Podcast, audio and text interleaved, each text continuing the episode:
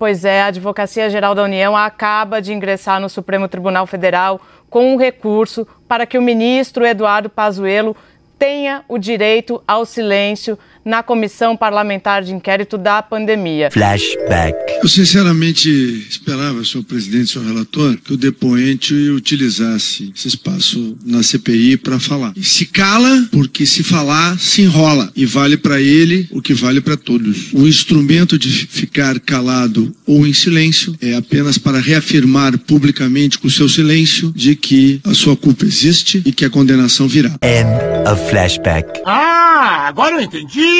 O Supremo Tribunal Federal recebeu hoje um habeas corpus para impedir, olha ele, Oneg, que o ex-ministro da Saúde, Eduardo Pazuello, seja preso ao depor na CPI da pandemia. Essa peça também pede para que ele tenha o direito de permanecer calado, se assim preferir. Flashback. Eu sei que tem um habeas corpus preventivo para não poder falar, perde essa excelente oportunidade e endossa o que eu acabei de falar. É uma pessoa covarde, segundo o dicionário Aurélio, que não tem um pingo de vergonha na cara de falar o que bem quiser no Palácio do Planalto e chegar aqui na frente das pessoas destinatárias da sua fala e fazer essa cara de paisagem. End of flashback. Agora eu saquei. A Advocacia Geral da União apresentou hoje ao STF um habeas corpus preventivo com pedido, uma medida liminar em favor do ex-ministro da Saúde, Eduardo Pazuello, por causa do depoimento da CPI da Covid-19. Nessa ação, a AGU pede que seja garantido o direito ao silêncio para o ex-ministro, para que ele não produza provas contra ele. Flashback. Os bandidos que, se valendo do direito constitucional de permanecer calado, o fizeram na CPMI por força de habeas corpus. End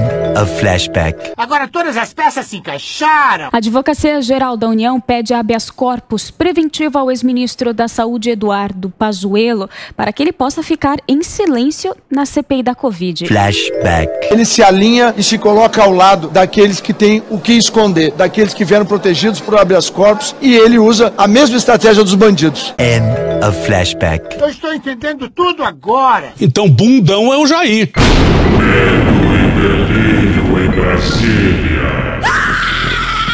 É uma canalice que vocês fazem.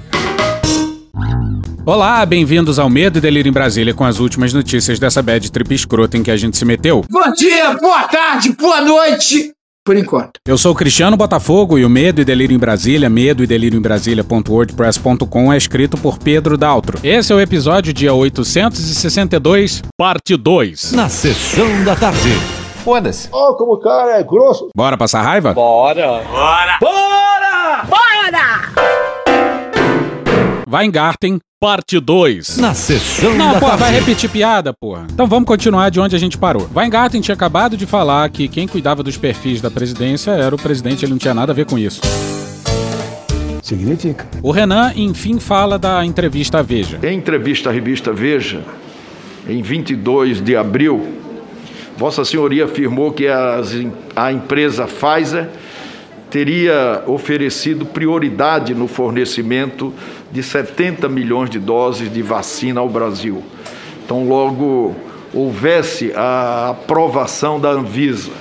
Segundo Vossa Senhoria, essa proposta foi formalizada por meio de uma carta. Correto? Correto. É, o número não está correto. O número de O número das vacinas 70 milhões. não está correto. Eu nunca tive acesso a esse número. Se o senhor me permitir explicar, com muito prazer. Não, a Vossa Excelência falou do, Vossa Senhoria falou set- desse número na entrevista. Não, o número eu nunca falei. o número eu nunca falei. A revista está mentindo? Não, Está imprecisa? Eu Tá... não, eu não estou dizendo isso. Eu estou dizendo que nunca partiu de mim em nenhuma reunião com a Pfizer o volume de 70 milhões. Oxalá a gente tivesse essas 70 milhões. Infelizmente, nunca foi disponibilizado 70 milhões. Eu adoraria que a gente tivesse esses 70 milhões. As propostas da Pfizer, no começo da conversa, ela falava em irrisórias 500 mil vacinas para Então, o essa último- proposta foi formalizada por meio de uma carta. Não, não, não foi isso. Não, é uma, não era uma proposta. A carta com a qual eu me refiro da revista Veja era uma carta datada de 12 de Como set- foi formalizada a possibilidade de venda das vacinas da Pfizer?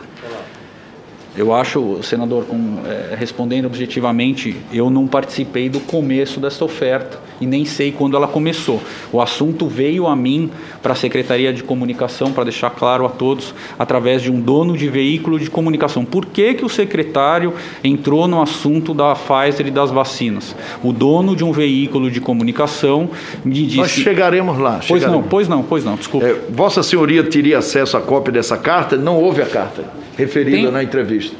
Tenho a carta.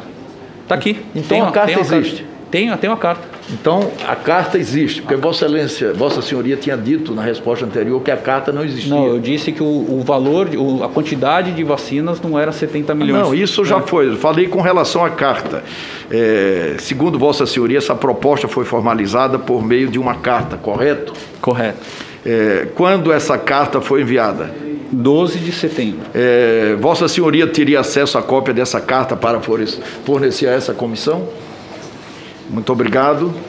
Vossa Senhoria sabe dizer quem mais no governo recebeu essa correspondência?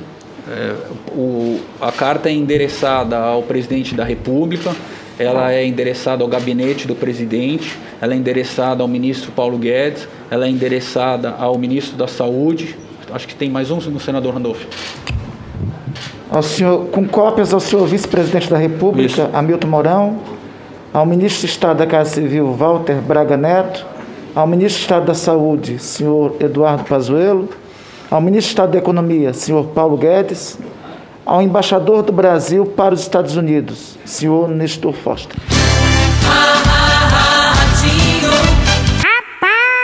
Ô Cristiano, porra, tira o meu cu dessa reta aí. É ruim, hein? Eita porra, Brasil! Weingarten colocou na cena do crime pessoas que até então estavam de fora, como o Mourão, o Guedes e o embaixador brasileiro em Washington. E reparou no general Braga Neto, né? Essa conta irá para as Forças Armadas. Vossa Senhoria também afirmou que o Ministério da Saúde sequer teria respondido à carta da fabricante do imunizante.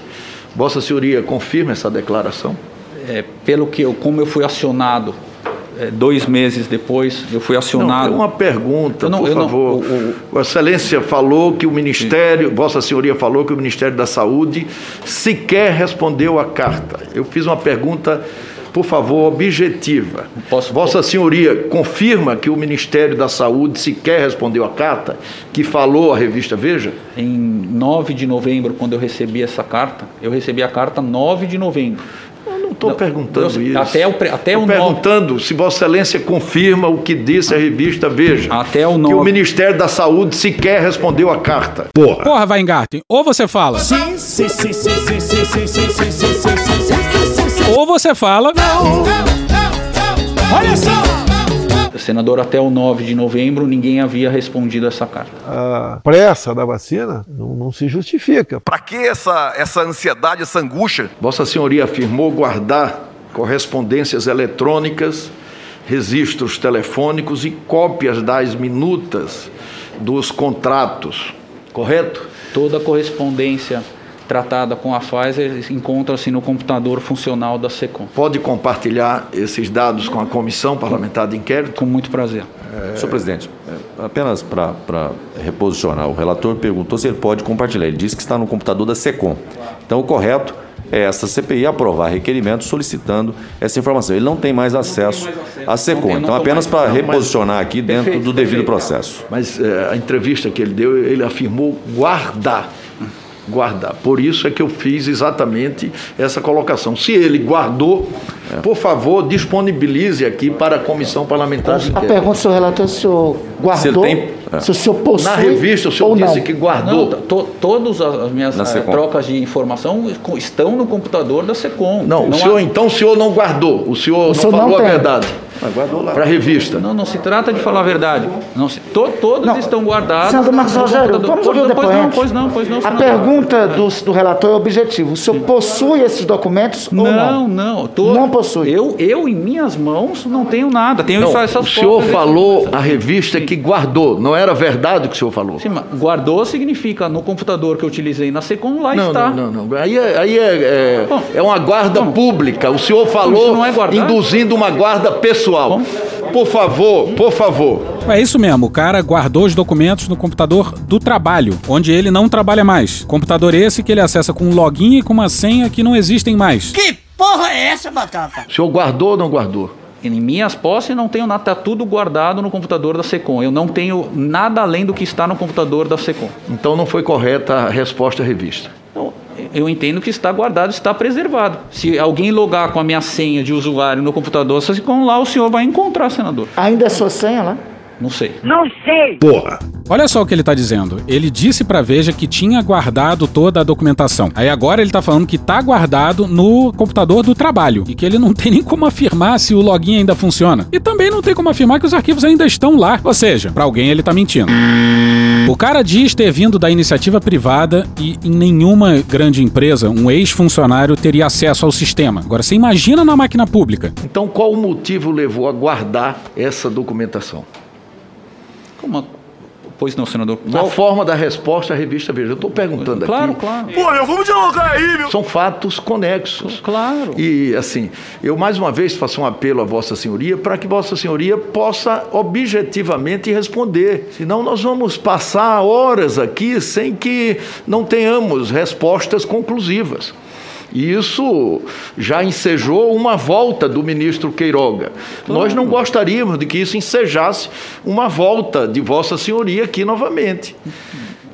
Reitero ao senhor, eh, senhor relator, estou absolutamente à disposição do senhor, estou absolutamente à disposição dos, dos demais para responder todas as perguntas. Sem violência, meu! Com a máxima verdade, conforme meu juramento que fiz aqui ao começo da sessão. Aham, Cláudia, senta lá. Toda a preservação. Quando Vossa Senhoria se retirou das negociações, objetivamente. Não, eu nunca participei de negociação, senador. Eu nunca participei. É isso que eu, se o senhor permitir, eu explico toda a linha cronológica. Ou se eu, Nós nunca estamos participei. analisando uma entrevista. O senhor disse na entrevista que participou das negociações. Nós- o senhor está senhor- negando se a eu- entrevista que Não, deu? Não, não falei isso, senador. Eu acho que é, é, se eu posso explicar todo o contexto, a linha do tempo. Eu, O senhor- eu- senhor- eu gostaria que Vossa Excelência fosse objetivo, respondesse as perguntas que estão sendo feitas. Somente isso. Claro. Vossa Excelência deu uma entrevista com uma grande tiragem da revista e nós estamos conferindo o conteúdo da entrevista em primeiro lugar para Claro. perguntar na sequência. Claro. É essa a lógica do depoimento que Vossa Excelência presta. Claro, claro. Pô, meu, vamos dialogar aí, meu! Até porque, senador, eu decidi dar entrevista porque haviam muitos rumores, muitos rumores com Nós relação à chegaremos minha lá, pergunta. chegaremos Então, lá. essa- Nós essa estamos numa sequência. Pois não. Chegaremos Pois não. lá. Pois não. É, quando Vossa Senhoria se retirou das negociações referidas na entrevista? É, nun- nunca, nunca participei de negociação, senador. O que eu busquei sempre foi o maior número de vacinas para atender a população brasileira numa vacina que tinha maior eficácia. Isso foi o que eu busquei sempre, com bombardeios da imprensa em cima de mim e com muitos amigos doentes. Bom, aqui a gente tem certeza que o Renan devia estar preparado para vários cenários, mas não para o Weingarten desmentindo tudo que ele disse à Veja. O senhor, Vossa Senhoria relatou que abriu as portas do Planalto aos diretores da Pfizer e os trouxe a Brasília para várias reuniões. Onde essas reuniões ocorreram? Na linha cronológica do tempo, senador, eh, a carta foi enviada 12 de setembro. O dono do veículo de comunicação me avisa em 9 de novembro que a carta não havia sido respondida. Nesse momento eu mando um e-mail ao presidente da Pfizer que consta nessa carta. Eu respondi essa carta no dia que eu recebi. 15 minutos depois, senador, o presidente da Pfizer do Brasil, eu respondi para Nova York. O presidente da Pfizer do Brasil, o senhor Carlos Murilo, que virá aqui amanhã, me liga. Fábio, muito obrigado pelo seu retorno no dia 9 de novembro. E foi o primeiro contato com ele. Seguindo os contatos, eu tive com o CEO Carlos Murilo em Brasília pela primeira vez. Onde essas reuniões ocorreram? 17 de No novembro. local, no- onde as reuniões ocorreram? No meu gabinete, 17 de novembro. Palácio? No Palácio. A primeira vez, 17 Quem de... participou delas? Eu, o meu assistente, o senhor Carlos Murilo e a diretora de comunicação da Pfizer. Nesse dia, 17 do- de novembro. Eu Qual foi a participação de Vossa Senhoria? Nesse encontro? Nesses encontros. Nesse encontro, o, CEO da Pfizer, Carlos Murilo, me agradeceu por ter respondido a carta e nada mais. Ele disse que queria o Brasil, frase dele, muito bem lembrada pelo meu assistente que acompanhou a reunião. Eu quero que o Brasil seja a vitrine na América Latina na vacinação da Pfizer, que naquele momento era a maior perspectiva de eficácia e eficiência. Isso no dia. Quem falou isso? O presidente da Pfizer.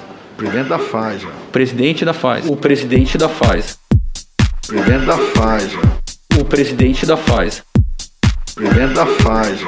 Pois é, para qualquer fabricante de vacina, o Brasil é o cliente dos sonhos. Maior mercado disparado da América do Sul. Era pro Bolsonaro ter usado esse ativo e estreitado relações com todos os fabricantes. Mas. Quando eu falei remédio lá atrás, levei pancada. Né? Bateu em mim, então não queria mais. E a vacina entrou na pilha da vacina, né? Vamos seguir. O senhor falou O senhor- em meu presidente, eu estava pensando que Não, estava não. referindo ao presidente da República. Não, não, o presidente não participou É, disso. O presidente da República, a propósito, participou das reuniões ou foi informado da proposta da empresa para o fornecimento prioritário de vacina? É uma pergunta concreta. Ele participou das reuniões ou foi informado? Desta reunião ele não De- participou. das reuniões. Eu só participei desta com o presidente da Pfizer, eu nunca mais o vi além dessa vez. O presidente participou da reunião? Desta não. Foi informado? Desta reunião ele foi informado. Mais uma vez, o Weingarten deixa claro que o Bolsonaro sabia das reuniões. Em que medida a negociação para a compra de vacinas é de competência da SECOM? Olha o tamanho do silêncio de novo. Nenhuma, senador. Em nenhum momento a SECOM negociou valores, negociou condições contratuais e eu vou explicar isso mais para frente se o senhor questionar e permitir. Vossa Senhoria entende que tinha capacidade técnica para essa negociação? Entendo que sim, senador. Explico por quê. Era uma negociação internacional. Então vamos responder. Claro. O senhor acha que tinha capacidade técnica para a negociação? Entendo que sim. Até parece. Por quê? Porque eu sou, primeiro, porque a minha formação é jurídica, segundo, porque eu tenho histórico de negociação de contratos internacionais. Você é o bichão mesmo, hein, doido? É, quem lhe auxiliou na tarefa? Ninguém. O senhor nunca conversou com ninguém sobre isso? Nesse momento, até 9 do 11 da carta e 17 do 11, ninguém. E tratou dos assuntos porque é jurista? Não, senhor. Não, senhor.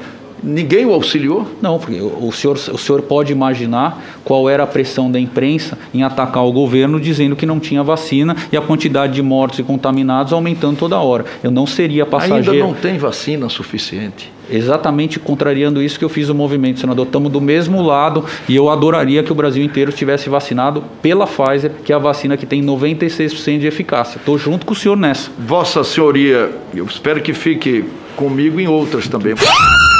Vossa. Senhoria avalia que sua participação pode ter representado uma ingerência em assuntos de competência do Ministério da Saúde? Não, de forma alguma, porque eu nunca. Avalia que não houve ingerência De forma alguma. ao tratar das negociações sozinhos.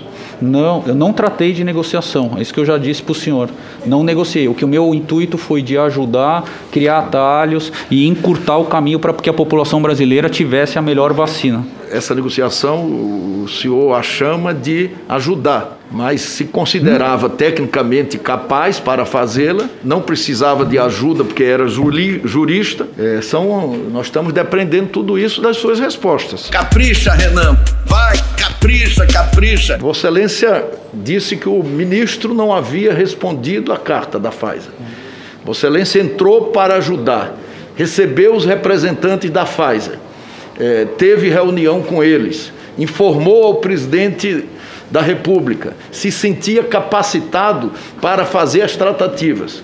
Eh, eu estou perguntando de que forma o ministro se posicionou nessas questões. Apenas isso. Eu levei uma vez todos os meus atos que realizei, eu levei a conhecimento do presidente da República, até porque a minha proximidade com o presidente sempre foi muito maior fisicamente e de relacionamento do que com qualquer outro ministro. Sim, de novo, o Weingarten coloca o Bolsonaro no meio. Como era vista a atuação do ministro Pazuello nessas questões, como ministro da Saúde? É uma pergunta objetiva. Por parte de quem? Por parte de Vossa Senhoria. Eu não iria perguntar isso a outro. Ó, como o cara é grosso. O senhor está perguntando a minha opinião com relação à atuação do ministro Pazuello. Pazuello, exatamente. Pois não, pois não. Para o senhor e para outros setores que eventualmente tenham conversado com o senhor. É provável que o senhor, Pois durante não. esse tempo, tenha conversado com alguém sobre isso. Não, quanto, quanto à opinião de terceiros, fica mais difícil opinar. Com relação à minha opinião, com relação à gestão do ministro Pazuello, eu entendi que ele ocupou um espaço diante da saída do Dr. Taish. Eu lamentei muito a saída do Dr. Taish, que é um médico técnico, que é um médico preparado. É, adoraria que a gente tivesse um médico na pasta. É, adoraria que a gente caminhasse de forma mais tranquila. É, o general Pazuello, o ex-ministro Pazuello, foi corajoso de assumir uma pasta no pior momento da história do Brasil e talvez o pior momento da história do mundo. Poucos teriam tido a coragem que ele teve de sentar num ministério no meio da maior pandemia que o Brasil já teve. Pois é, é coragem ou é burrice? Eu não sabia nem o que era o SUS. Ou é arrogância? Se colocarem Itaipu Nacional na minha mão e eu aceitar, eu não tô fazendo um ato de coragem. Eu provavelmente estaria destruindo o sistema elétrico do Brasil e do Paraguai. E é curioso como ele tem coragem de assumir o Ministério da Saúde em plena pandemia, mas não tem coragem para um gentil depoimento. Uma aguinha gelada e ar-condicionado. Mas. Atenção! Por que Vossa Senhoria considera que houve incompetência e ineficiência do então ministro da Saúde, Eduardo Pazuello, como afirmou a revista Veja? A revista Veja num nomenclatura ao ministro Pazuello a incompetência, eu entendo que a incompetência é ficar refém da burocracia.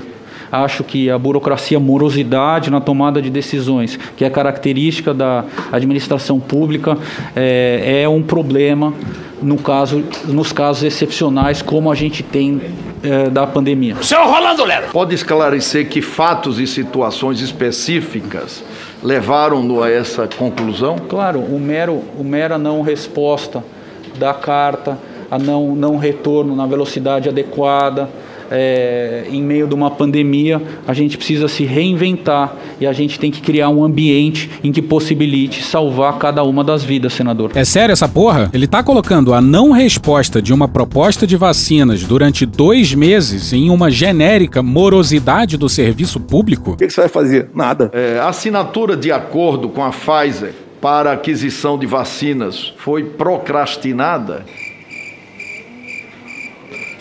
O presidente Bolsonaro sempre disse, senador, que compraria toda e qualquer vacina uma vez autorizado pela Anvisa. Não é isso que eu estou perguntando. Eu estou perguntando se a assinatura do acordo com a Pfizer para aquisição de vacinas foi procrastinada. Naquele... É uma pergunta objetiva. Pois não, senador. Meu, pelo amor de Deus, meu, misericórdia, meu, leva minha carteira, leva tudo, meu. A, a celebração do contrato com a Pfizer era decorrente de três cláusulas que foram adjetivadas como abusivas, draconianas ou leoninas. São elas, se o senhor me permite.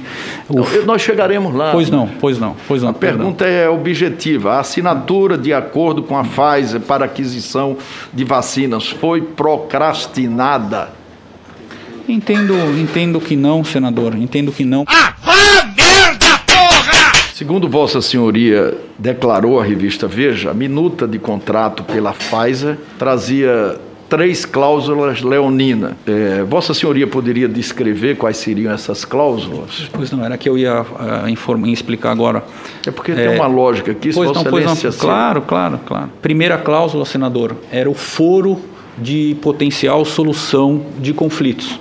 A Pfizer, uma empresa internacional, exigia que fosse a Câmara Arbitral de Nova York e não um tribunal brasileiro, como o governo queria. Que vários outros governos assinaram. A segunda cláusula, senador, era a isenção completa de responsabilização e indenização. Que vários outros países assinaram. E a terceira cláusula era a criação de uma medida provisória onde o Brasil teria que elencar ativos e bens em casos de processos internacionais. Estas são as três cláusulas que impediram ou que empacaram ou que emperraram que a negociação avançasse de forma mais rápida. Uma outra pergunta sobre o mesmo tema. Cláusulas semelhantes existiam nas propostas de outras empresas ou instituições? É, eu, eu, nunca tive contato com outros contratos ou com outras empresas. Qual foi a lição de casa que eu fiz, senador? Eu fui perguntar se essas cláusulas existiam em outros países.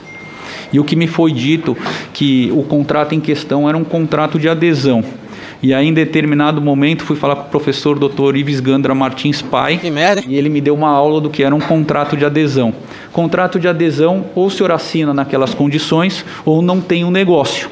Então, é, em termos de pandemia, em termos de excepcionalidade, em termos de vidas humanas, a gente tinha que ter criado, e aí eu volto à burocracia, senador, a gente tinha que ter nos unido e criado essa atmosfera para a compra imediata de Brasília. Mas isso também vou falar depois, se questionado pelo senhor, os movimentos que eu fiz para fora do governo para que possibilitasse isso. Pois é, a culpa é da burocracia da máquina pública. Não tem nada a ver com o presidente sabotando a vacinação de todas as formas possíveis. Como as dificuldades apresentadas pelas referidas cláusulas justificariam a paralisação das negociações de compra? É, foi, acabei de responder ao senhor eh, senador. É, não havia histórico de jurisprudência brasileira, havia uma lacuna legal e uma insegurança jurídica muito grande para a celebração do contrato. Quais foram os responsáveis por dificultar as negociações? Não participei da negociação, senador, em nenhum momento. O senhor não sabe quem foi que dificultou? O senhor tem as ideia, negociações. O senhor tem ideia, eu nunca pisei no Ministério da Saúde durante a gestão Pazuello. Mas precisava pisar para não, dificultar? Não participei de nenhum episódio de negociação de vacina. Então, Vossa Senhoria não sabe quem dificultou as negociações? Não, não pois não, não, não entendi. Vossa Senhoria não sabe quem dificultou as negociações? Não, não, não sei. Não sei! Jair Messias Bolsonaro! Apenas o então ministro da Saúde, como Vossa Senhoria informou a Veja, é, ou houve ações nesse sentido por parte de outros conselheiros do presidente da República? Desconheço, presidente. Não. Desconheço, senador. Como desconheço? desconheço? O senhor não, informou senhor... a Veja que o ministro da Saúde. Eu estou perguntando agora se, além do que o senhor informou a Veja, o senhor tem outras pessoas, sabe de outras pessoas, ouviu falar de outras pessoas que dificultaram a negociação. O senhor já falou com relação ao ministro? Não, falei que eu não participei de nenhuma negociação, senador. Ah.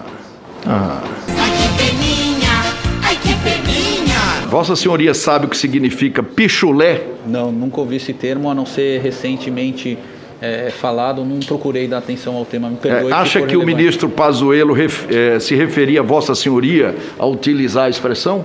Ou alguém? Não sei o que é pichulé, senador. Desculpe se o senhor o Pichulé foi uma expressão pronunciada pelo ministro Pazuello. Há uma versão que corre na República, eu queria tentar confirmá-la ou não com Vossa Senhoria. Ao falar pichulé, o ministro se referia a Vossa Senhoria ao utilizar essa expressão? Eu não, nem sabia que tinha tido isso, presidente ah, senador. Nem sabia, eu não sei o que significa isso, nem sabia o que, que é isso. Mentira! O senhor não soube da declaração do ministro? Não, com todo respeito, com toda a verdade, não soube. Você está falando sério? Não soube mesmo. Não sei nem o que significa pichulé. Segundo o dicionário Pribeirão Online, esta palavra eu não conheço, não tinha na minha época. Pichulé significa, número um, dinheiro miúdo ou trocados. Número dois, pequena quantia dada voluntariamente por um serviço prestado ou gorjeta. E número três, dinheiro que se oferece a alguém em troca de favor ou negócio lucrativo, geralmente ilícito. Pichuleco ou suborno. Bom, primeiro, até parece que ele não soube do caso. Segundo, até parece que ele não sabe o que significa o termo. Vamos abrir um parêntese para Miriam Leitão no Globo no dia 13.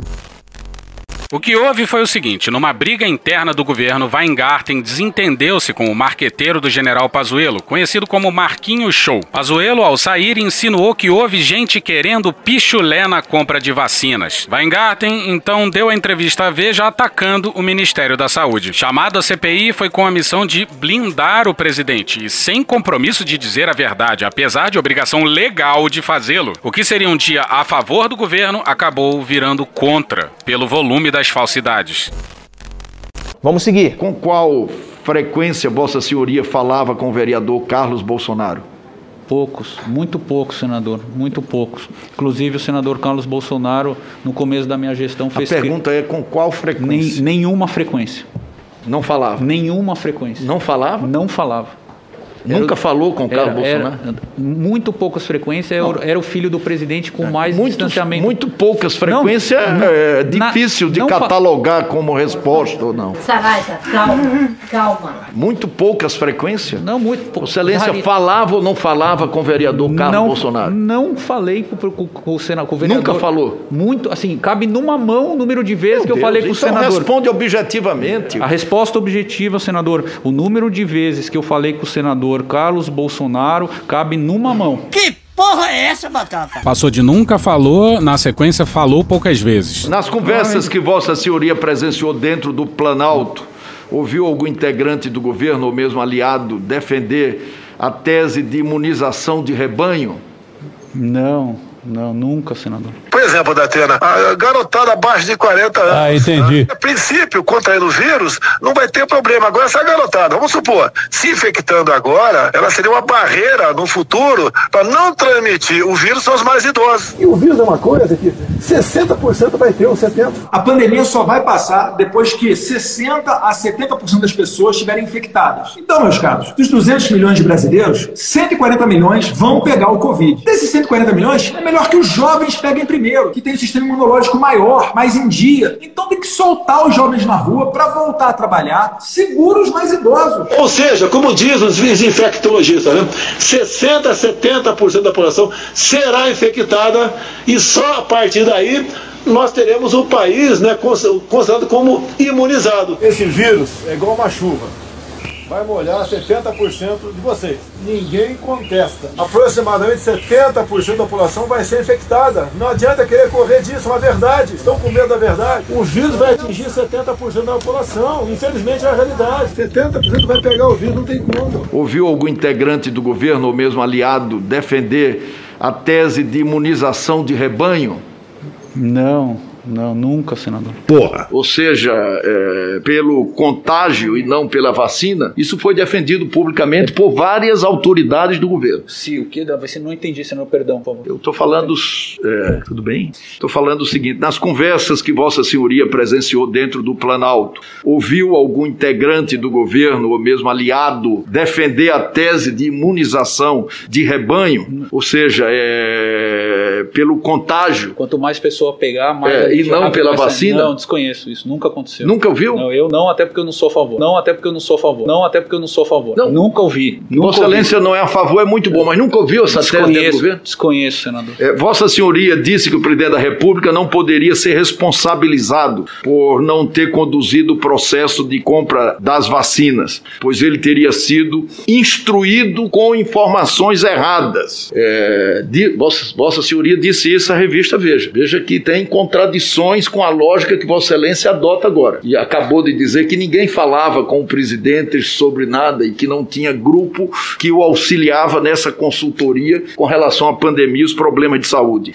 É, quem orientou o presidente nesse sentido? Explico, senador. O que eu quis dizer na entrevista é justamente sobre as três cláusulas que eram impeditivas para a celebração do contrato, inclusive foi objeto de fala do quem presidente. Quem orientou o presidente nesse sentido? Que Vossa Excelência referiu na revista Veja. É uma pergunta objetiva. Eu desconheço quem tem orientado, o fato é que a gente buscava sempre acelerar a, a celebração do contrato da Pfizer para que a melhor vacina chegasse rápido aos brasileiros. Infelizmente havia uma lacuna legal e a gente. É, o, o, o, os, Deixa eu só lembrar o que o senhor falou para ajudá-lo na memorização da resposta. Pois não. Vossa Senhoria disse que o presidente da República não poderia ser responsabilizado por não ter conduzido o processo de compra das vacinas, pois ele teria sido instruído com informações erradas. Pergunto: quem o instruiu? Quem o orientou nesse sentido? O senhor falou isso à revista, objetivamente. O mais objetivo e o mais claro, e o que é de notório saber de todos, senador, o presidente sempre disse que compraria toda e qualquer vacina uma vez aprovado pela Anvisa. Esta é, esta é a, a posição dele. Não foi isso que o senhor falou à revista Veja. O senhor não pode tentar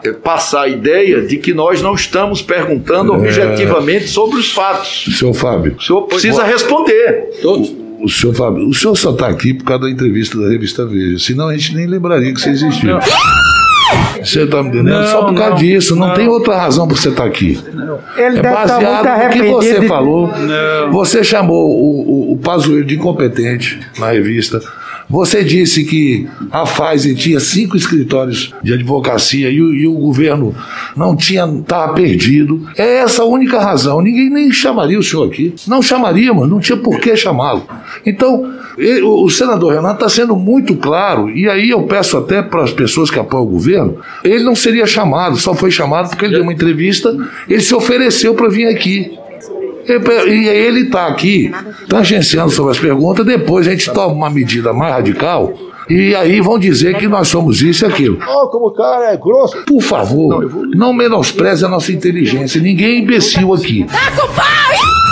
Não faça isso com a gente. Todo mundo aqui está aqui por uma qualidade. A única qualidade que não chega aqui é menosprezar a minha inteligência, pelo menos, nas suas respostas. Então, o, o- o senador Renan está demorando demais, porque Vossa Excelência está o tempo Não todo está que Não está respondendo. respondendo. O Não senhor está está mentindo respondendo. aqui para todos nós. Agora, o senhor, tá, o, senhor, o senhor falou o seguinte: o senhor falou, chamou ou não chamou o Pazuello de incompetente? A revista não diz isso e eu não chamei. Basta ler a revista. Não chamei. O senhor não chamei. Aí o que? A Veja soltou o trecho da gravação da entrevista. Foi negligência ou é, é, incompetência? Incompetência. Incompetência. Quando você tem um laboratório americano com cinco escritórios de advocacia é, apoiando na negociação e você tem do outro lado um time pequeno, tímido, sem experiência, é 7 a 1. Aí o que, que aconteceu na CPI? Virou passeio! Bom, ele diz que o Ministério da Saúde foi incompetente e quem coordenava o ministério naquela época era o Pazuello. Dá pra presumir que quem foi incompetente foi o Pazuello, não? Eu não sabia nem o que era o SUS. Pois é, esse gênio da raça humana mirou no Pazuello na entrevista da Veja e dias depois se tocou de que qualquer porrada no Pazuello seria uma porrada no queixo do presidente. Afinal, como disse o Queiroga, A política é do governo Bolsonaro, a política não é do ministro da Saúde. O ministro da Saúde executa a política do governo. Pois é. E aí, o Weingarten passou por esse grande show de constrangimento. E não passou pela cabeça dele desmentir a matéria da Veja antes de depor na CPI. Uma determinada hora lá, o Randolph perguntou se ele havia enviado alguma carta à Veja pedindo correção. Eu não sei vocês, mas se eu tivesse dado uma entrevista gravada e tivesse saído algo que eu não disse, eu ia demandar uma correção. Pois é, mas ele se saiu com um singelo, ainda não. Atenção! O senhor está advertido. Eu vou citar. Vossa Excelência está confiando em que lá na frente, meu amigo? Meu irmão, na moral. Porque deixa eu dizer uma coisa. Pois não. Isso tem consequências futuras. Pois não. Só quem já enfrentou o processo sabe que isso não acaba amanhã. Não acaba amanhã. A gente se sente meio protegido quando tem o poder por trás da gente. Depois que não tem o poder, a gente fica abandonado e aí é o arrependimento. Eu estou lhe dando um conselho. Seja objetivo e verdadeiro aqui na CPI. Caralho, o maluco é brabo. Presidente, só para lembrar o depoente, é a capa da revista Veja. Houve incompetência. E não minta. Eu vou citar um fato aqui Presidente. que Vossa Excelência exagerou na mentira. Hoje, aqui no depoimento. É, Vossa Senhoria citou uma fala é, da campanha com Otávio Mesquita como modelo de esclarecimento. Mas mentiu para a CPI, porque falava para Senhor o Brasil. presidente, senhor presidente, vamos ter que respeitar. Ninguém está aqui, aqui para ser humilhado. Tá sim, licença, tá sim, tá nada. Não, presidente, É vamos parar aqui. Não, não, não, estou mostrando Tá aqui uma- para falar a verdade, Estou senador. me mostrando uma mentira concreta. Ele, é, com todo respeito, Vamos com ouvir. todo respeito, ele citou. É, ele, ele. Eu, presidente, me garanta a palavra, presidente. Em que momento o depoente ô, faltou com a verdade? eu vou suspender a reunião por cinco minutos. Cinco minutinhos, cinco minutinhos, cinco minutinhos, cinco minutinhos de alegria.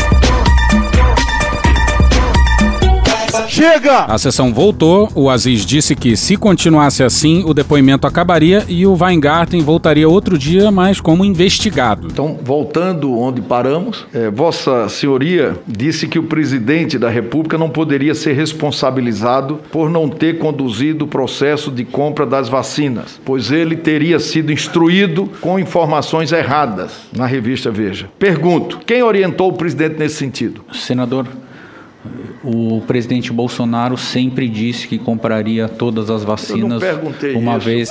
novo, cara! Pô, cara! Aí conversa vai, conversa vem, o Weingarten fala de prestação de contas no cercadinho. Caralho! E horas depois, Senhor Fábio, eu faço questão, senhor relator, de ler aqui um trecho da carta da Pfizer que o senhor Fábio acaba de declinar a essa CPI. A carta é do dia 12 de setembro, certo, senhor Fábio? O senhor teve contato com a Pfizer a partir de que data? 9 de novembro. Só 9 de novembro. 9 de novembro. E essa carta ficou esses dois meses onde? Não tenho conhecimento, senador. a carta tava com o general da ativa. E tava com o general da ativa. Parada porque É simples assim. Um manda e o outro obedece. Então essa carta chegou ao governo brasileiro, endereçada ao senhor presidente da República, ao senhor vice-presidente da República, ao ministro da Economia Paulo Guedes, Atenção, Paulo Guedes. ao ministro da Saúde Eduardo Pazuello, ao senhor Walter Braga Neto, que é o embaixador dos Estados Unidos no Brasil, uma carta falando presidente e senhor relator, uma carta oferecendo vacina ao Brasil. Chegou no dia 12 de setembro. E o senhor teve contato quando? 9 de novembro. 9 de novembro. Então, durante dois meses, nenhuma dessas autoridades respondeu a Pfizer. É isso? Desconhece, né? Eu queria que o senhor respondesse. Durante dois meses, nenhuma dessas autoridades respondeu a Pfizer? Pelo, que, pelo teor dessa carta, o senhor está correto. E o Medo e Delírio Brasília traz uma gravação exclusiva de dentro do palácio nesse exato momento. dar merda, vai dar merda. Muito obrigado. Senhor relator, queria que registrasse, eu acho que é, um- é uma informação importante nesse momento. É, senhor relator, eu acho que o depoente acaba de entregar uma informação muito importante para essa comissão parlamentar de inquérito. Ele acaba de confirmar que durante dois meses que chegou uma carta da Pfizer oferecendo vacina aos brasileiros, essa carta não teve resposta. Repito, essa carta foi endereçada ao presidente da República, ao vice-presidente da República, ao ministro da Saúde, ao ministro da Economia, ao embaixador dos Estados Unidos no Brasil. Dois meses sem resposta a essa carta. E eu quero aqui destacar um trecho da carta, senhor relator. A potencial vacina da Pfizer e da BioNTech é uma opção muito promissora para ajudar seu governo a mitigar essa pandemia. Quero fazer todos os esforços possíveis para garantir que doses de nossa futura vacina sejam reservadas para a população brasileira. Destaco, senhor relator, esse trecho da carta. Pra... Senhor presidente, destaco esse trecho da carta. Porém, celeridade é crucial. Repito, porém, celeridade é crucial. Devido à alta demanda de outros países e ao número limitado de doses. Está na carta que acabou de ser entregue essa CPI. Como deve ser do conhecimento de Vossa Excelência, fechamos um acordo com o governo dos Estados Unidos da América para fornecer 100 milhões de doses de nossa potencial vacina, com a opção de oferecer 500 milhões de doses adicionais. A Pfizer tem o maior contrato com o governo dos Estados Unidos em termos de valor para uma vacina contra a Covid até o momento. Está na carta da Pfizer, senhor presidente. Está na carta, senhor relator. Celeridade, dois meses para algum integrante do governo fazer o primeiro contato, que foi no dia 9 de novembro. O Randolph apertou mais e o Aziz entrou em cena. Se no dia 12 de setembro, um dos ministros que receberam essa carta da Pfizer tivesse procurado o presidente para comprar vacina, 2 de setembro, porque Vossa Excelência só foi procurar porque é o dono de uma emissora de TV e você não podia dizer não para o dono da emissora de TV, você se preocupou em procurar dois meses depois da carta. Então, do, dia 12 de fevereiro até o 22 de, de. Aliás, do 12 de setembro até 22 de fevereiro, foram seis meses. Não, senador, 40 dias. Não, não, 12 de setembro, 12 de peraí. Ah. peraí. 12 de setembro, o Paulo Guedes, que disse é o caminho, ele tinha carta. O Paulo Guedes tinha carta. Por que, que não tratou isso em, em setembro com o presidente? Atenção, Paulo Guedes. O vice-presidente Mourão tinha carta. Por que, que não tratou com o presidente? O outro, qual é os outros que Ministro da receberam? Economia, mi- ministro da Economia Não, eu tô. Veja bem. Não, 12 de setembro, 12, nós estamos falando data. A data é 12 de setembro, que a Pfizer manda um comunicado para o Brasil oferecendo vacina. Então, do dia 12 de setembro ao 22 de fevereiro foram seis meses. Pega o número de mortes em seis meses. Você está me entendendo? Para você ver que nenhum desses assessores, se você não tivesse tomado a iniciativa, amigo, 283 mil mortos, senhor. nós não teríamos até hoje, nós não teríamos até hoje a Pfizer. Ah, cara, quem fala de eu não tô com governo, tá vendo? Então, 12 de novembro, o senhor faz o contato, o presidente da República, entre, é através do senhor, é, fala com o CEO da Pfizer, no dia 12 de novembro, né? E não é editada a medida provisória. 9, 9. Perdão, 9 de novembro. É, não foi editada a medida provisória, como já foi- ficou claro. Só que dois meses depois, senhor relator, presidente Renan, meu caro depoente, o governo editou a medida provisória. No dia 6 de janeiro de 2021, o governo editou a medida provisória que tratava sobre vacina. Esta medida provisória, senhor relator, poderia ter facilitado a compra. Nessa medida provisória, um membro desse parlamento, senador Randolfo Rodrigues, que fala com o senhor agora, senhor presidente, que, fa- que fala com o depoente, que fala com esse relator, fez uma emenda à medida provisória para que desse segurança jurídica ao governo e a segurança jurídica fosse dada ao governo e à Pfizer para fazer a comercialização. Eu queria, presidente, só chamar sua atenção. Presidente, presidente, senhor relator. Presta atenção que é importante, pessoal. Queria só chamar a atenção que eu acho que é importante. Essa medida provisória do governo foi editada dia 6 de janeiro. Não versou um membro desse parlamento, esse senador que vos fala, fez emenda a essa medida provisória. Qual foi a orientação da assessoria jurídica do Ministério da Saúde para o relator na época sobre essa emenda? Rejeita a emenda. É simples assim. Um manda e o outro obedece. Dias depois, o senhor presidente do Senado do Congresso Nacional manda mensagem para mim, exatamente no dia 18 de fevereiro, dizendo: muito boa a emenda. Dois dias depois, nós promovemos uma reunião junto com os executivos da Pfizer e da Janssen. Resultado dessa reunião, o senhor presidente dessa casa, o senador Rodrigo Pacheco, disse: vou procurar o senhor Pazuello para convencê-lo, para convencê-lo. Calma, filho da puta! Calma! No dia 22 de fevereiro, é quando, inclusive, na madrugada de 22 para 23, o senhor faz o contato conosco, parabenizando pela movimentação. Só conseguiu ser convencido toda a cúpula do Ministério da Saúde no decorrer desse dia 22 de fevereiro. Eu queria fazer essa cronologia, seu relator. Da carta se vão seis meses. Vão chegar à conclusão que eu não errei nenhuma. Não errei nenhuma. Eu acho que essa contribuição agora do depoente, senhor presidente, senhor relator, é fundamental. Conta para nós a história da negativa em relação à Pfizer. Eles não se responsabilizam por qualquer efeito colateral. Não nos res- responsabilizamos por efeitos colaterais. Não nos responsabilizamos por qualquer efeito colateral. Nós não nos responsabilizamos por qualquer efeito colateral. Não nos responsabilizamos por efeito colateral. Não nos responsabilizamos por qualquer efeito colateral. Chato pra caralho. E de quebra, no depoimento do dia seguinte, o presidente da Pfizer Brasil confirmou isso tudo e deixou claro que as tratativas do Brasil com a Pfizer envolviam o secretário de comunicação e um certo vereador do Rio de Janeiro. E o Weingarten disse que estranhou a declaração do Mandetta sobre filhos do presidente em reunião. E sim, o presidente da Pfizer entregou de bandeja pro Renan a convocação do Tonho da Lua. E é bom ver se ele não vai entrar armado na sessão. Melhor esconder faca, garfo, objeto cortante, melhor colocar copo de plástico, porque vai ser covardia o Renan interrogando o Carlos Bolsonaro. A Elisiane Gama perguntou sobre a inacreditável campanha O Brasil Não Pode Parar, que foi produzida e postada pela Secom. O Weingarten fingia que não era com ele. Mas o senhor, o senhor não consegue lembrar que tudo isso que aconteceu, inclusive houve provocação junto ao Tribunal de Contas da União, referente à licitação, que no mesmo período aí houve uma contratação de 4 milhões e 800 mil reais, não me foge a memória, ou 4 milhões e meio de reais.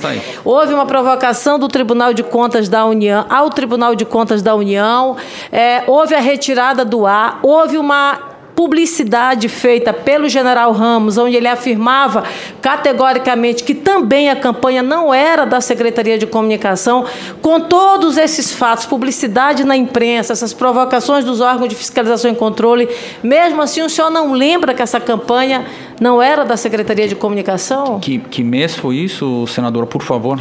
que mês foi isso? O mês de março. É esse, esse é exatamente esse é Março pro- de 2020. Primeira semana de março, eu fui para os Estados Unidos com o presidente e de lá fiquei internado em casa por causa da Covid, senadora. É exatamente por isso que eu lamento não poder responder para a senhora. Ou seja, o famoso. Em 50 metros, tire o cu da reta. Bom, ele disse que estava em casa, sem saber de nada da Secom, certo? Pois é, o pessoal do camarote da CPI, principalmente o Jair Me Arrependi, Postou um vídeo desse mesmo Weingarten em março numa live com o Eduardo Bolsonaro e um dos senadores tocou o áudio na CPI. Eu sou a prova viva que, mesmo testado positivo, a vida segue. Eu estou trabalhando normal, tenho feito calls com ministros, tenho feito calls é, com a SECOM, tenho aprovado campanhas, tenho conversado com os criativos das agências de publicidade.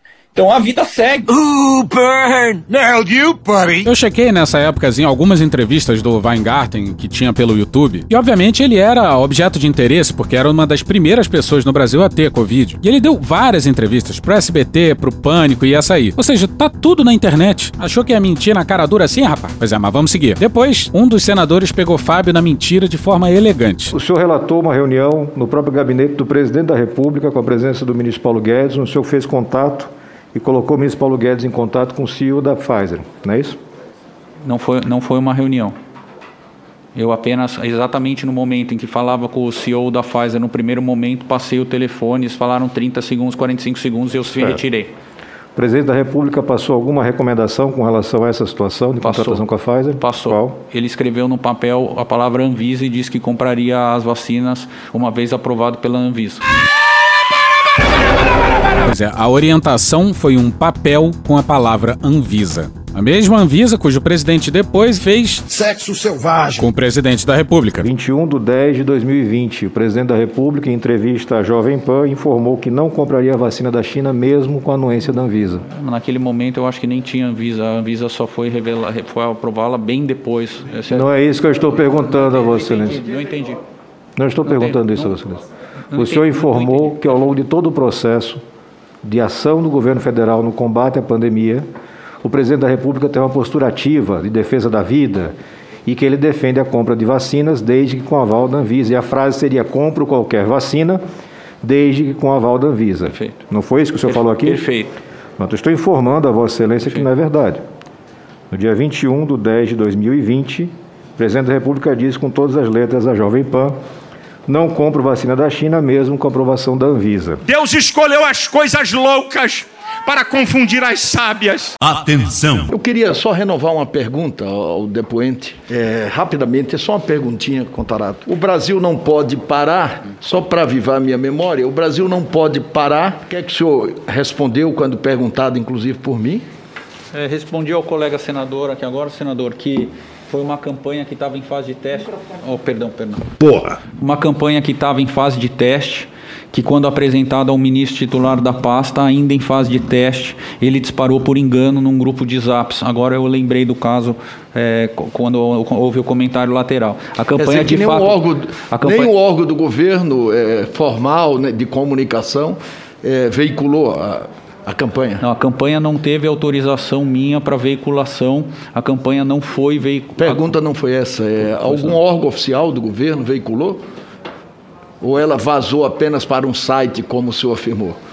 É uma pergunta Não, a- objetiva. a- é, lógico, a- ao levar ao ministro Ramos esta campanha, ao- pelo que eu ouvi aqui do colega, pelo que eu entendi, ele disparou para o grupo de ministros e de lá eu não sei mais o que aconteceu. De fato, não houve autorização para veiculação Excelência- de nada. Vossa Senhoria, com todo respeito, mais uma vez, mente. Efetivamente eu vou caprichar. Efetivamente. Boladão! Está aqui uma postagem na SECOM, oficial da campanha Brasil Não Pode Parar. É, e está aqui também no, no site Governo do Brasil, também a postagem oficial. O, o que não? Perdão. Não, tô- não quero que.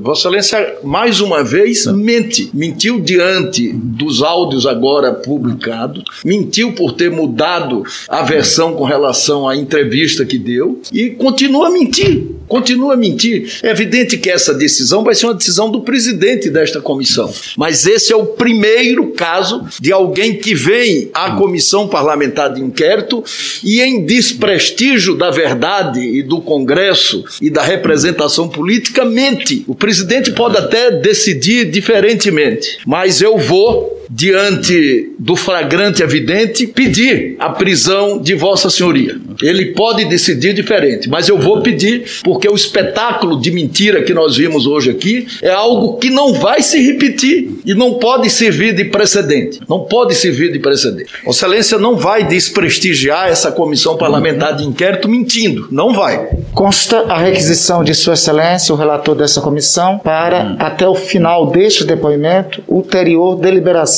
da presidência dessa comissão parlamentar de inquérito. Na sequência, senador Fabiano Contarato. Obrigado, senhor presidente, senhoras e senhores. Eu quero mais uma vez também alertar o depoente que ele está aqui na qualidade de testemunha e vou lembrar que calar ou mentir é crime expresso no artigo 342, com pena de reclusão de dois a quatro anos. O depoente, por gentileza, é, eu quero fazer os questionamentos diretamente para ele, porque eu reputo isso como ele está em estado flagrancial, senhor presidente.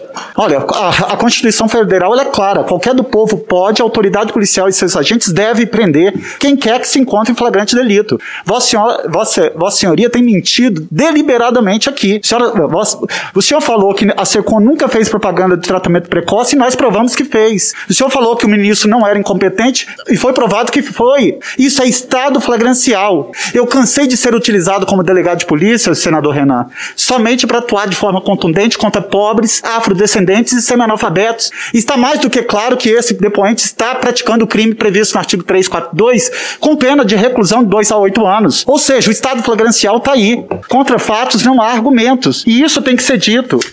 O senhor citou na relação com a Pfizer cinco escritórios de advocacia, mas em nenhum momento o senhor citou quais são esses, esses escritórios. Ora, aqui eu falo outro ponto. A Secretaria de Comunicação, sob sua gestão, em 22 de setembro de 2020, publicou um tweet com o seguinte teor, aspas, por decisão judicial, todas as medidas de isolamento e restrições de liberdade foram delegadas a cada um dos 27 governadores da União da, da, das unidades da Federação. Ao presidente coube o envio de recursos e meios a todo o país. Fecha aspas. Isso foi o senhor que fez. Leia o trecho da decisão do Supremo Tribunal Federal sobre o tema. Aspas. Reconhecendo e assegurando o exercício da competência concorrente dos governos estaduais e distrital e suplementar dos governadores, dos governos municipais, cada qual no exercício de suas atribuições e no âmbito de seus respectivos territórios para adoção ou manutenção das medidas restritivas legalmente permitidas durante a pandemia, tais como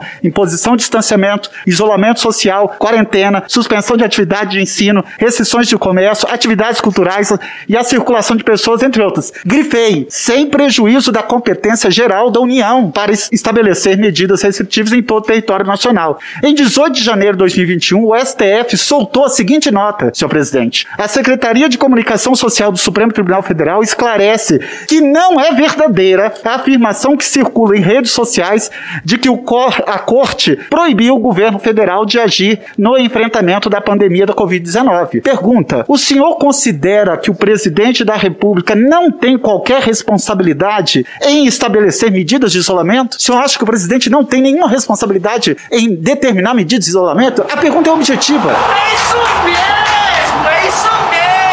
Porra. No meu ponto de vista, senador, eu acho que há que se analisar a decisão do STF se ela versa sobre isso ou não. Eu não conheci essa. A decisão essa fala decisão. que a competência é concorrente e fala que sem prejuízo da competência geral da União.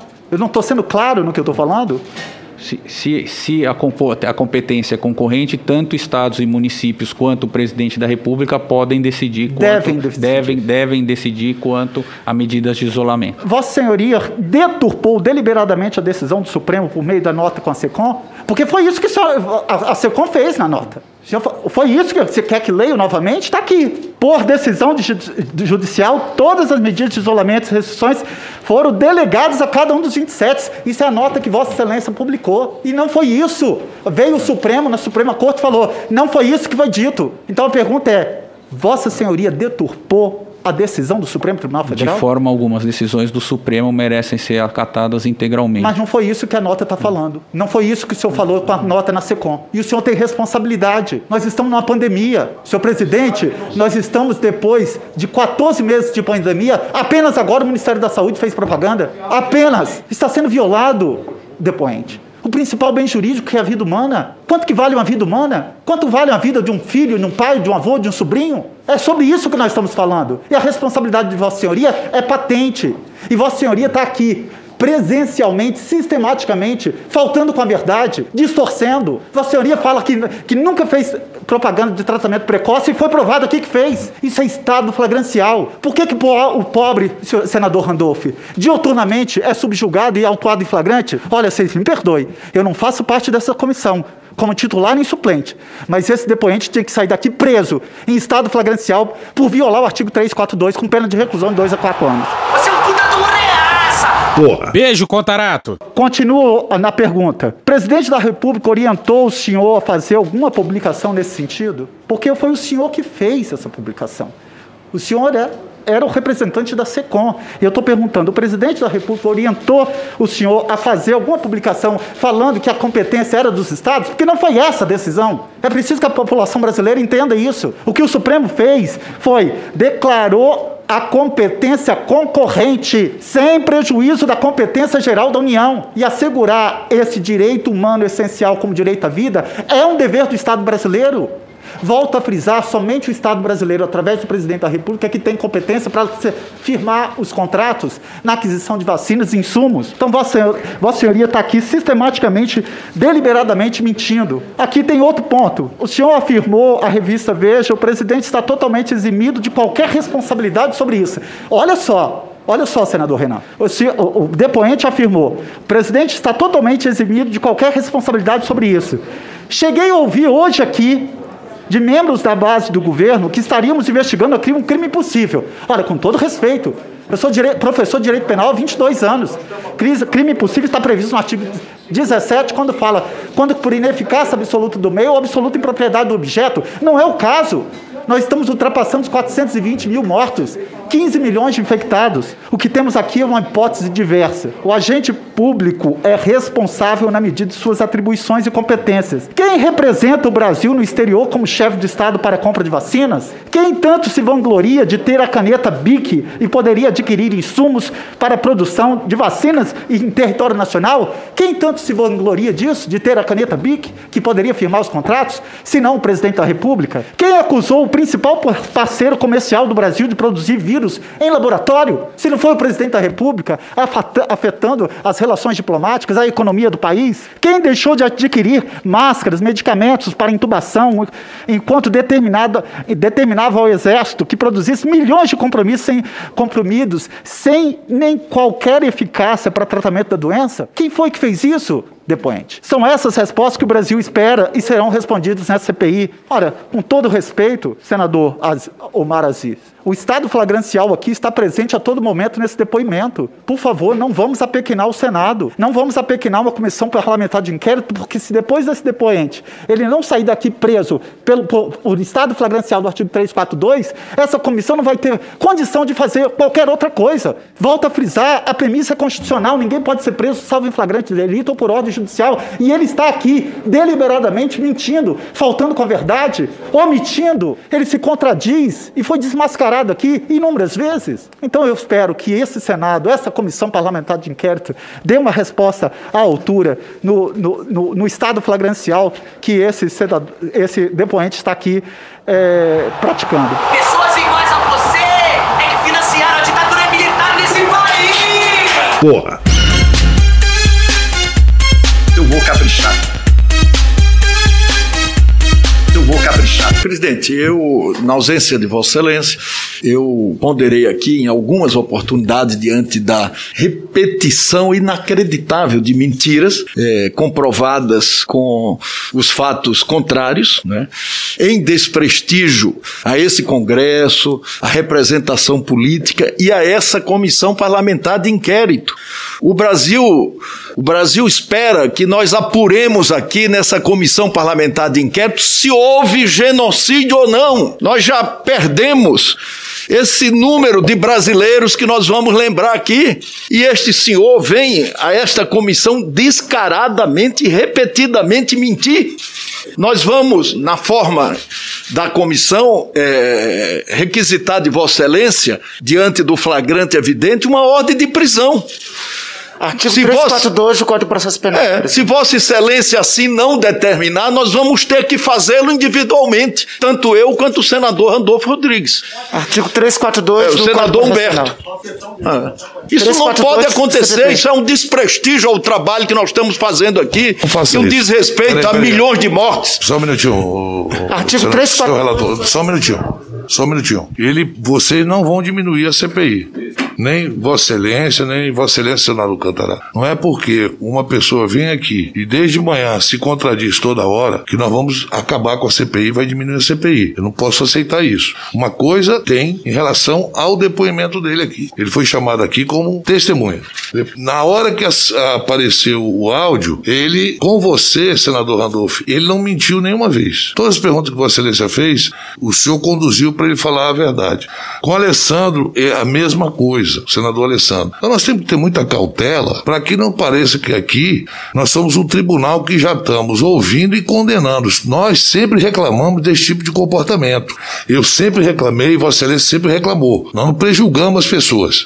E não é impondo a prisão de alguém que a CPI não vai dar resultado. A CPI hoje teve uma informação que nós não tínhamos. Que metade do governo, que metade da cúpula do governo sabia desde o dia 12 de setembro que a Pfizer estava oferecendo vacina pra gente. Ele é que trouxe essa informação. Nenhum de vocês sabia disso. Nenhum de nós sabíamos disso. Talvez tenha sido a informação mais importante de toda a CPI. De toda a CPI. Que o governo, e aí eu vou ter que citar aqui novamente, cadê os nomes? Senhor presidente, com todo respeito, Só, só, eu, só, não, eu eu senador o senhor me citou, eu só, eu, Não, eu vou lhe dar a coisa. palavra, eu só quero. que- Não, eu não, queria- sabe o que eu lhe citei? Porque Vossa Excelência disse-me assim: não, se não prender, acaba a CPI agora. Não, Não, é é que assim. acaba a CPI. Não, não eu é tô assim. falando é Não que ninguém diminua. pode ser preso salvo em flagrante. E tá aqui, fazer afirmação falsa, ou negar a calar a verdade como testemunha, isso é, ele Olha, está em estado flagrancial. é só bem, isso que eu tô falando. Se depender de mim, se depender de mim, eu não vou mandar prender o senhor Fábio Vanguard. Se vossas excelências acharem. Não é verdade, não faça isso. Não é discurso. isso mesmo, senhor presidente. favor. Ele está em estado flagrancial. Ô, senador Nessa- Fábio Eu tenho um respeito tão grande pelo senhor, acho o senhor uma pessoa competente e justa. Veja bem, por isso. a única coisa que eu não gostaria é de ser injusto com uma pessoa, porque aquilo que eu não quero pra mim, eu não quero pros outros. Eu já fui muito injustiçado, Fabiano. Você não sabe como minha família sofre. Você não sabe o que é minha filha de 12 anos ir pra uma escola e as pessoas falarem do pai e da mãe sem ter prova nenhuma. Você não sabe o que, que eu tô recebendo de vídeos de bolsonaristas. Nem por isso eu tô aqui com estômago. Eu não Senhor tô com estômago respeito, aqui. eu tô falando de não, estado deixa, não, o senhor vai me ouvir. Eu tô ouvindo. Eu sofri e sofro e sei que eu sou injustiçado. Mas eu não posso levantar com a cabeça baixa. Eu tenho que levantar. Eu tenho filhos em escola, como ele tem. Se a, se a gente não tiver um pouco de, de, de- de, sabe, de, de respeito pelo ser humano, a gente não pode tornar o país pior do que já está. Eu tenho que ter equilíbrio aqui para não tornar o país pior. Eu respeito o senhor, mas eu- Então, eu nós não tomarei essa, eu não tomarei essa decisão.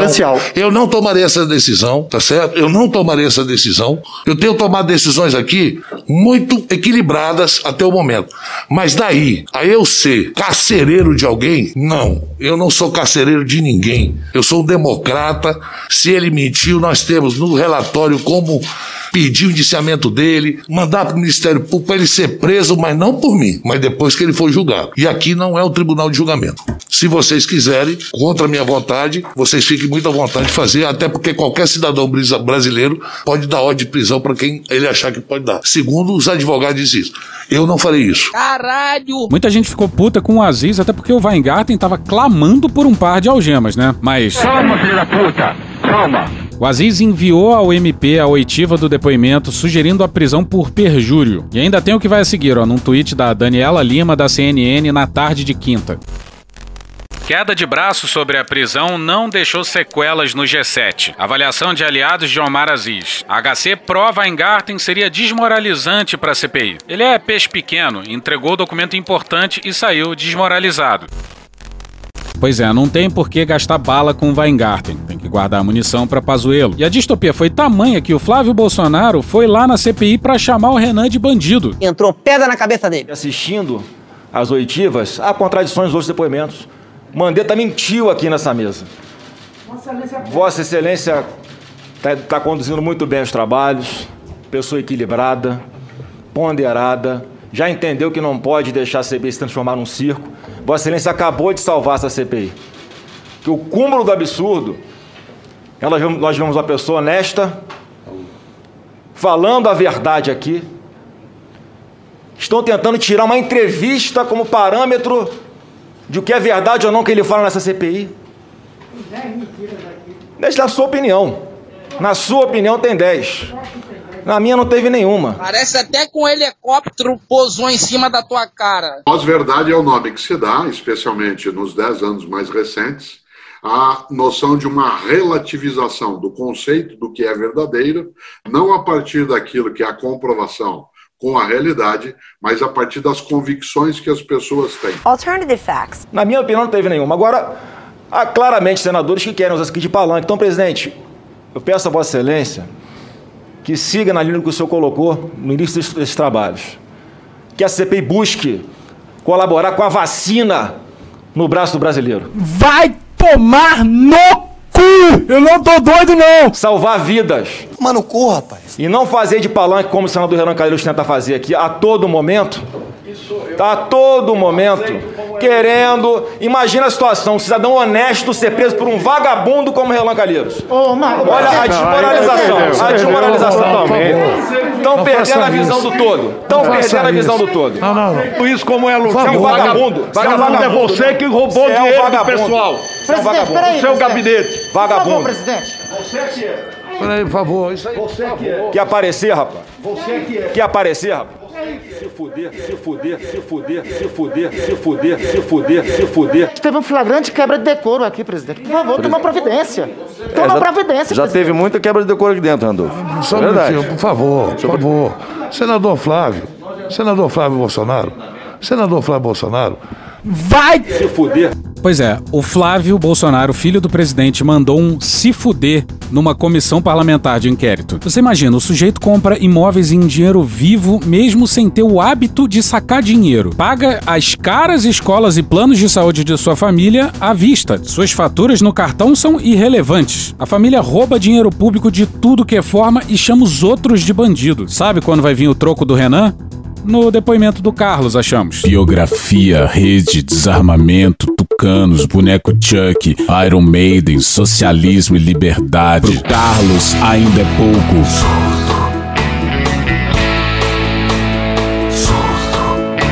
Pro Carlos ainda é pouco. Mas o pai do Flávio não ficou atrás. Sabíamos, não vai ser fácil, sabemos também, porque sempre tem alguém picareta, vagabundo, querendo atrapalhar o atrapalhar o trabalho daqueles que produzem. Se Jesus teve um traidor, temos um vagabundo inquirindo pessoas de bem em nosso país. É um crime o que vem acontecendo com essa CPI. Mas o que interessa são as boas ações, as boas coisas. A grande maioria, a grande maioria dos políticos brasileiros tem uma nova visão hoje em dia.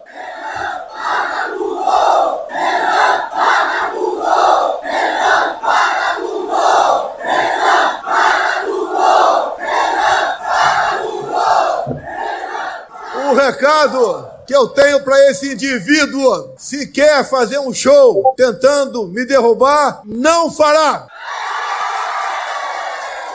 Somente Deus me tira daquela cadeira. Temos um compromisso com vocês e devemos lealdade a vocês. Queremos trabalhar. O povo quer liberdade. O povo quer ser feliz. E no que depender desse governo, assim o será. Muito obrigado a todos vocês. Até uma nova oportunidade. Um grande abraço a vocês e Brasil acima de tudo e o nosso Deus acima de todos. Bom, a conclusão que dá pra tirar dos depoimentos do Barra Torres e do Weingarten é que Puta que pariu, Marquinho. Muito bom, muito bom. o exército fiador desse governo tá cada vez mais enrascado. Que pena. E os depoimentos do General da Ativa e do Braga Neto serão épicos. Imagina os dois falando fino com o Renan. Eu estou com Covid. O Weingarten deve ter pedido desculpas umas 100 vezes. E será que a gente pode sonhar com um general saindo preso da CPI, provavelmente por desacato? Pois é, eu também acho que não, mas Can I hear an amen? Que Deus tenha misericórdia dessa nação.